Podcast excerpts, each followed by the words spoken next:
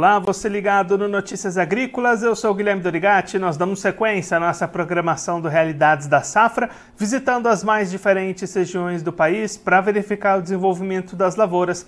Dessa vez a nossa parada vai ser no estado de Goiás para acompanhar como é estão as atividades de colheita da soja, plantio da segunda safra e quem vai ajudar a gente a entender um pouco melhor todo esse cenário é o Joel Haganin, presidente da ProSoja de Goiás, já está aqui conosco por vídeo. Então seja muito bem-vindo, Joel, é sempre um prazer tê-lo aqui no Notícias Agrícolas. Boa tarde, o prazer é nosso em poder participar e nos comunicar aí com aqueles que nos assistem diariamente. Joel, como é que está o andamento da colheita da soja em Goiás? Os trabalhos estão avançando bem até esse momento? Olha, nós, nós acreditamos aí, é, pelo levantamento de dados, que nós devemos aí ter cerca de 20%, talvez um pouco mais da área já colhida, né? É, o andamento está bom, clima está tá, tá colaborando a colheita, né, na maioria das regiões, e, e, nós acreditamos que a partir dessa semana os trabalhos de campos irão se intensificar ainda mais. E aí, Joel, como é que tem ficado os resultados nesses 20% iniciais? A gente acompanhou esse ano o produtor aí de Goiás sofreu bastante com o clima. Essa dificuldade climática está se refletindo nesses resultados iniciais de produtividade? Sim, a, a, esse, essa irregularidade climática que aconteceu no estado de Goiás esse ano tem se refletido nas produtividades. Nós temos observado que as produtividades em média, estão vindo abaixo das produtividades dos últimos anos, principalmente do ano passado.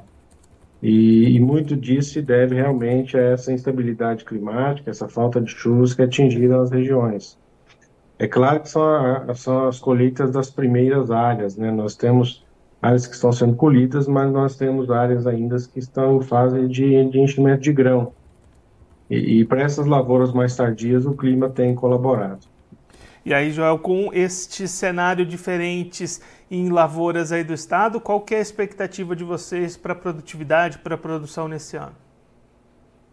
Olha, a nossa expectativa se, se mantém a mesma, né, das últimas, das últimas vezes em, em que nós, em, em que nós é, divulgamos esses dados. Né? Nós acreditamos que existem perdas consolidadas aí na faixa de, de 10 a 15% em relação ao, ao, ao ano passado.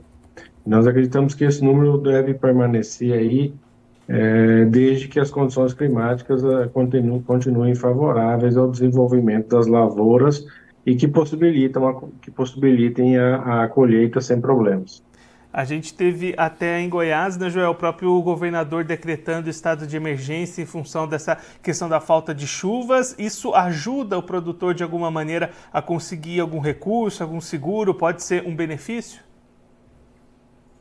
Olha, é sempre importante quando, quando o governo sinaliza é, é, dessa forma a, aos produtores, é claro, levando em consideração os levantamentos que são feitos a campo. Nós tivemos regiões em Goiás em que as produtividades é, estão sendo bastante afetadas em função do clima. E, e a esses produtores é, é, é preciso oportunizar, é, oportunizar que eles possam renegociar suas dívidas se acaso for necessário.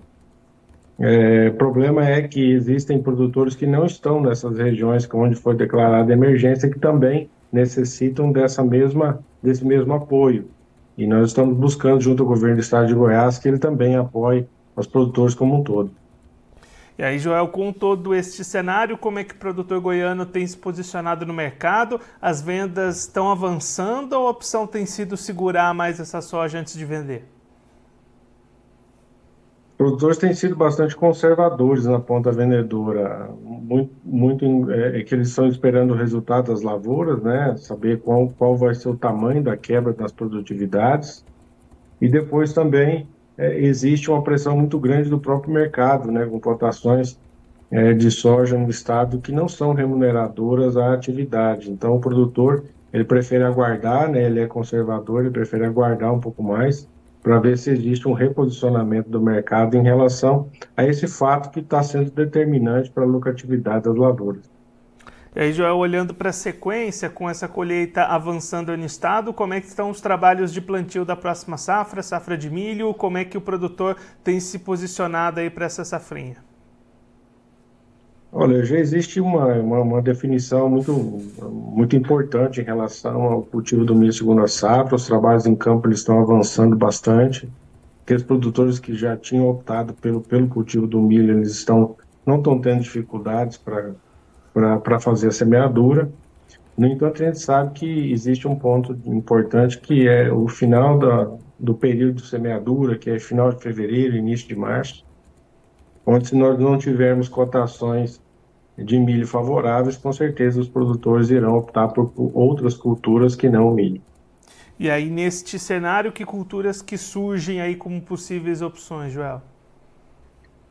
Nós temos hoje diversas opções aí que podem entrar nessa janela pós, pós período milho aí, que seria o sorgo, é, girassol, é, próprio gergelim, alguns produtores é, cultivando feijão ou também fazendo cobertura de solo com braquiária, já se preparando aí para o próximo período, para a próxima safra de soja. E aí, Joel, olhando para o milho, o cenário de comercialização também é semelhante à soja? O produtor tem optado por não vender nesse momento? Sim, né, o produtor está muito conservador, inclusive com os estoques ainda remanescentes do ano passado. O produtor tem se mostrado bastante conservador, não está entrando na ponta vendedora é, esperando melhores oportunidades e o mercado futuro também não tem ofertado oportunidades atraentes aí para que o produtor é, entre já fazendo compromissos.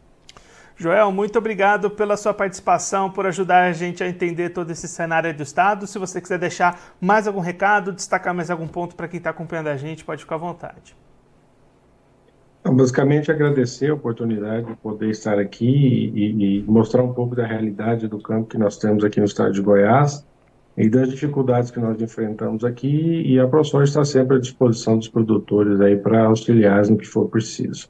Joel, mais uma vez, muito obrigado. A gente deixa aqui o convite para você voltar mais vezes, a gente trazer os números finais dessa safra de soja aí no estado e acompanhar também como é que vai ser a safrinha de milho. Um abraço, até a próxima. Até a próxima.